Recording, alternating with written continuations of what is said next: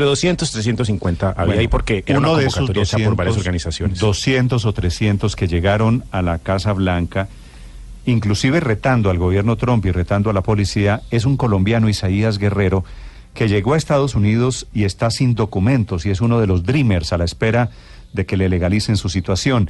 Isaías, buenos días. Buenos días, buenos días, un gusto estar aquí con ustedes. Gracias. Cuénteme, Isaías, su historia. ¿Por qué estaba usted en las protestas de ayer contra Trump allí en Washington?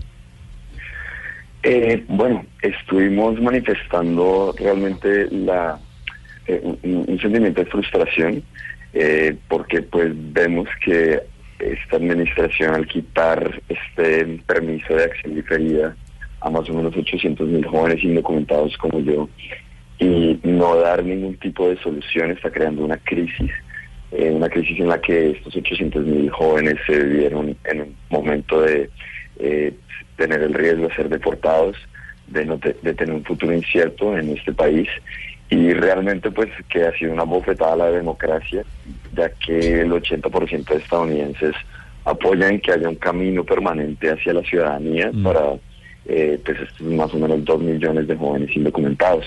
Entonces vemos que eh, una vez más esta administración está eh, faltando el respeto a los valores de este país y más que nada pues eh, continuando esta narrativa y estas políticas que son antimigrantes, que son racistas y xenófobas. Sí.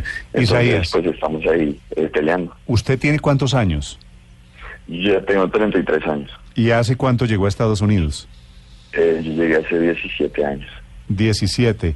¿Y por qué nunca pudo legalizar su situación?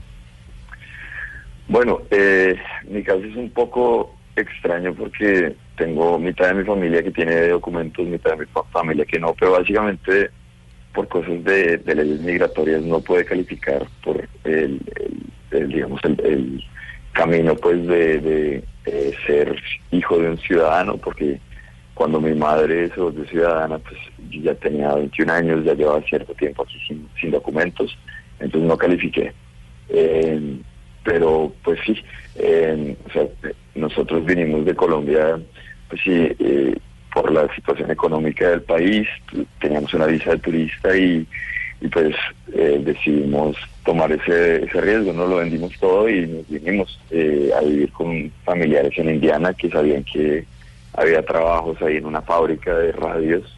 Entonces ahí empezó a trabajar mi papá, yo empecé a trabajar en un restaurante de comida rápida y ahí poco a poco salimos adelante.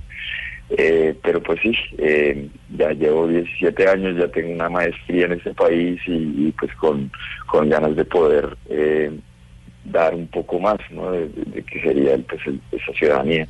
¿Y qué pasa, ¿Y qué pasa si Trump no cambia y a usted lo sacan de Estados Unidos? Pues si él sigue con esa agenda antimigrante, eh, pues yo, yo podría ser deportado, eh, sería volver a Colombia, eh, un país pues que adoro muchísimo, que me encantaría poder volver ¿no? a, a, eh, mi propia cuenta, eh, pero también pues que sería un cambio grandísimo. No, yo no he estado por, por mucho tiempo, entonces sí sería un, shock grande. Pero obviamente es mi país y es, es mi tierra y la quiero muchísimo. Entonces me dolería muchísimo tener que partir, ¿no? sin, sin, mejor dicho, sin ser una decisión voluntaria. Eh, pero pues, no, ahí estamos listos pues pa- para cualquier cosa. Pero vamos a seguir, pe- a seguir Isaías, eh, peleando para que no nos sí. quiten eso. Sí, Isaías, aquí en Washington vemos que para el tema de la acción diferida, quizás lo más paradójico es que tanto republicanos como demócratas están de acuerdo en que para ustedes hay que encontrar una solución, pero en la negociación se han vuelto ustedes una moneda de cambio para otras políticas que también tienen que ver con inmigración. ¿Por qué no le cuenta un poco cómo es ese panorama a las personas que lo están escuchando en Colombia? Claro, eh, bueno, lo que hemos visto es que en septiembre, cuando se quitó este programa de acción diferida, y desde hace 17 años ya ha habido un cami- una propuesta de ley que se llama el GRIVA, que es el, o el Acta de los Sueños, que realmente daría un camino a la ciudadanía a más o menos dos millones de personas.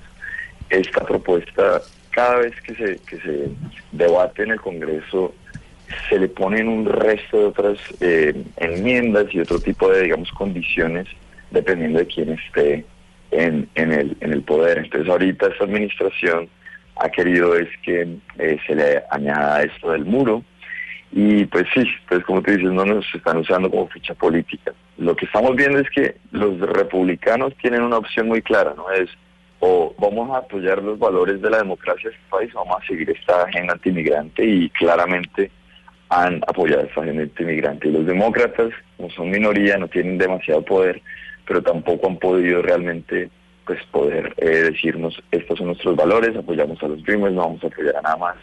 Y lo más claro fue eh, ahorita cuando hubo esto del shutdown, ¿no? que, se estaba tratando de financiar el, el, gobierno y los demócratas decidieron no votar para que se financiara, eh, no había plata para el gobierno, pero 24 horas después volvieron a de negociaciones, no, no incluyeron el Act y nos dejaron otra vez votados. Mm ahí pues en la, en la penumbra. Entonces, eh, sí, pero bueno, ahorita viene noviembre, ahorita vienen las elecciones, estamos viendo eh, distintos estados que tienen elecciones claves en el Senado, en la Cámara, entonces vamos a asegurarnos de que en las urnas pues eh, se, se dejemos a saber quién estuvo a favor y en contra de la comunidad inmigrante. Mm. Escuchen ustedes a Isaías Guerrero, un colombiano que estuvo ayer frente al Congreso exigiendo una legislación que proteja a estos Dreamers por la cancelación del programa DACA, el programa de acción diferida para los llegados cuando eran niños, que es su caso cuando eran menores. 721. Isaías, mucha suerte, seguimos la pista. Listo, muchas gracias. En la lucha siempre.